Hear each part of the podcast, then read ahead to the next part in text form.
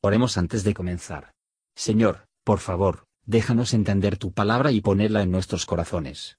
Que moldee nuestras vidas para ser más como tu Hijo. En el nombre de Jesús preguntamos. Amén. Capítulo 17 Y habló Jehová a Moisés diciendo, Habla a los hijos de Israel y toma de ellos una vara por cada casa de los padres, de todos los príncipes de ellos, doce varas conforme a las casas de sus padres, y escribirás el nombre de cada uno sobre su vara. Y escribirás el nombre de Aarón sobre la vara de Leví, porque cada cabeza de familia de sus padres tendrá una vara. Y las pondrás en el tabernáculo del testimonio delante del testimonio, donde yo me declararé a vosotros.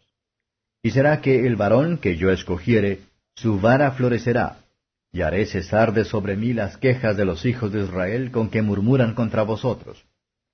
Y Moisés habló a los hijos de Israel, y todos los príncipes de ellos le dieron varas, cada príncipe por las casas de sus padres una vara, en todas doce varas, y la vara de Aarón estaba entre las varas de ellos. Y Moisés puso las varas delante de Jehová en el tabernáculo del testimonio. Y aconteció que el día siguiente vino Moisés al tabernáculo del testimonio, y he aquí que la vara de Aarón de la casa de Leví había brotado y echado flores, y arrojado renuevos y producido almendras. Entonces sacó Moisés todas las varas de delante de Jehová a todos los hijos de Israel, y ellos lo vieron, y tomaron cada uno su vara. Y Jehová dijo a Moisés, Vuelve la vara de Aarón delante del testimonio, para que se guarde por señal a los hijos rebeldes, y hará cesar sus quejas de sobre mí, porque no mueran. E hízolo Moisés, como le mandó Jehová, así hizo. Entonces los hijos de Israel hablaron a Moisés diciendo, He aquí nosotros somos muertos, perdidos somos, todos nosotros somos perdidos. Cualquiera que se llegare, el que se acercare al tabernáculo de Jehová, morirá. ¿Acabaremos de perecer todos? Comentario de Mateo Henry Números capítulo 17. Versos 1 a 7. Es una instancia de la gracia de Dios, para que, Después de haber obrado diversos milagros para castigar el pecado, él trabajaría uno más para prevenirlo. Doce varas o bastones iban a ser llevados pulga. Es probable que fueran las varas que los príncipes utilizan como insignias de su autoridad, varas secas de edad, que no tenían la savia en ellos. Tenían que esperar que la vara de la tribu, o príncipe, a quien Dios escogió para el sacerdocio, deben brotar y florecer. Moisés no objetó que el asunto estaba suficientemente ya resuelto, que no se comprometió a determinarlo, pero dejó el caso ante el Señor versos 8 a 13. Mientras que todos los demás varas se mantuvieron como estaban. La vara de Aarón se convirtió en una rama viva.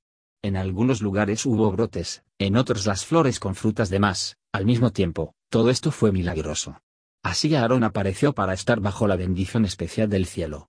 La fecundidad es la mejor evidencia de un llamado divino, y las plantas del entorno de Dios, y ramas cortadas ellos, va a florecer.